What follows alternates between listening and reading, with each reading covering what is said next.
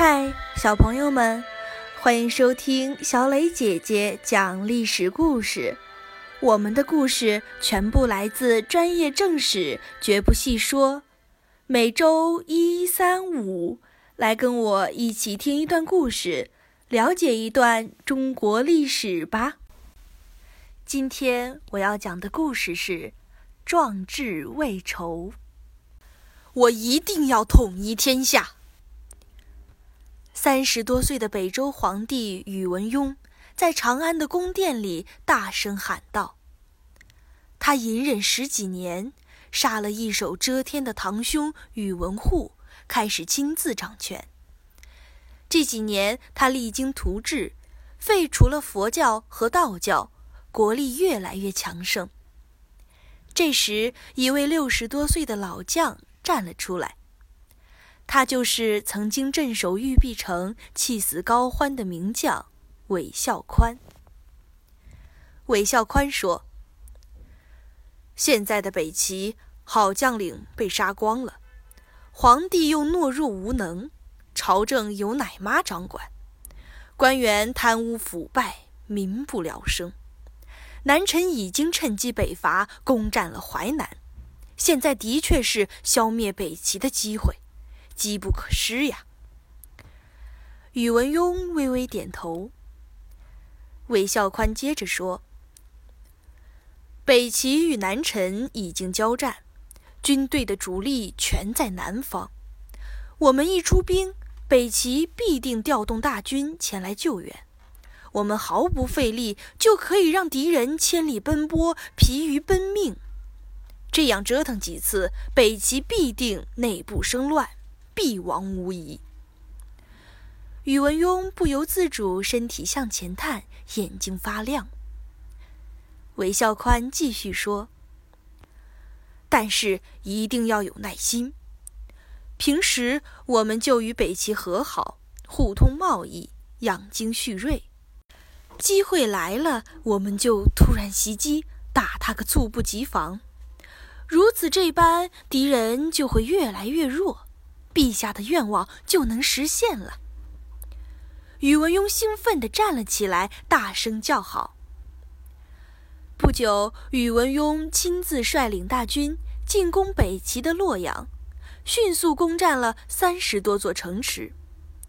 北齐赶紧从全国各地抽调兵力赶来救援，恰好这时宇文邕生病了。于是他下令放弃所有攻占的城池，全军撤回关中。北齐好不容易集结了军队，却扑了一个空，只好又解散了。第二年，宇文邕再次亲率大军渡过黄河，攻占了北齐的重镇平阳城。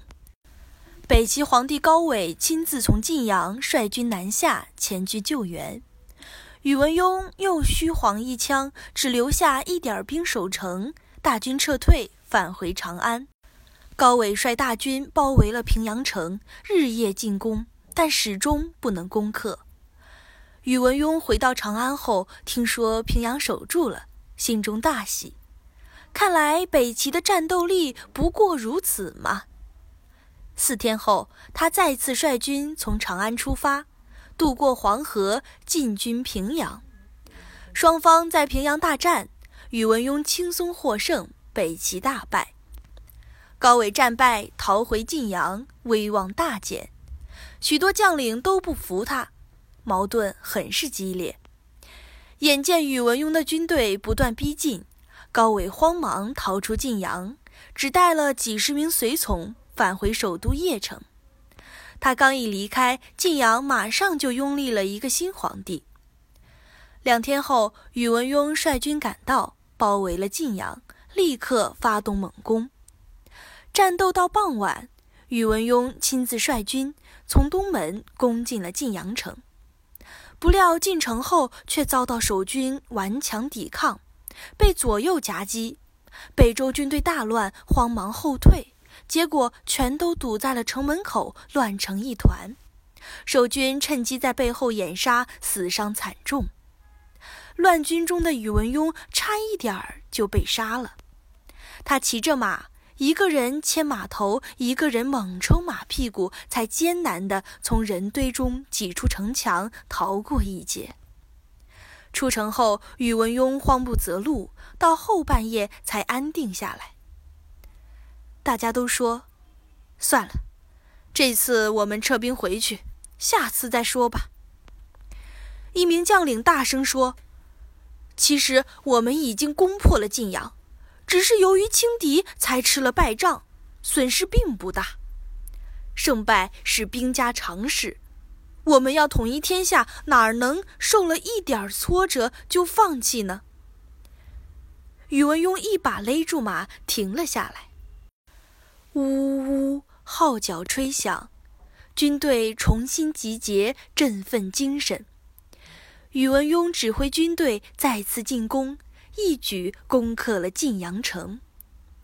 稍作休整后，宇文邕继续向北齐的首都邺城挺进。高纬吓得如同惊弓之鸟，把皇位让给只有八岁的儿子，逃离邺城，向东逃窜。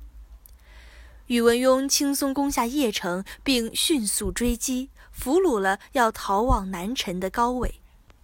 然后在短短的一个月里。北齐的五十个州、一百六十多个郡全都投降了。宇文邕消灭了北齐，统一了北方，国力更加强盛。第二年，北周击败了继续北伐的南陈。随后，宇文邕又亲自率军去征讨北方的突厥，不料刚出发他就病倒了。他连忙退兵，刚回到长安就驾崩了。年仅三十六岁，宇文邕雄心壮志，励精图治，只可惜壮志未酬，离统一天下只差一步了。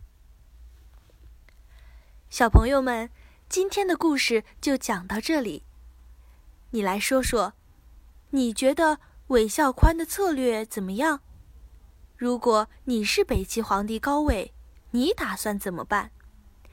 欢迎留言说出你的看法，感谢你的收听，我们下个故事再会。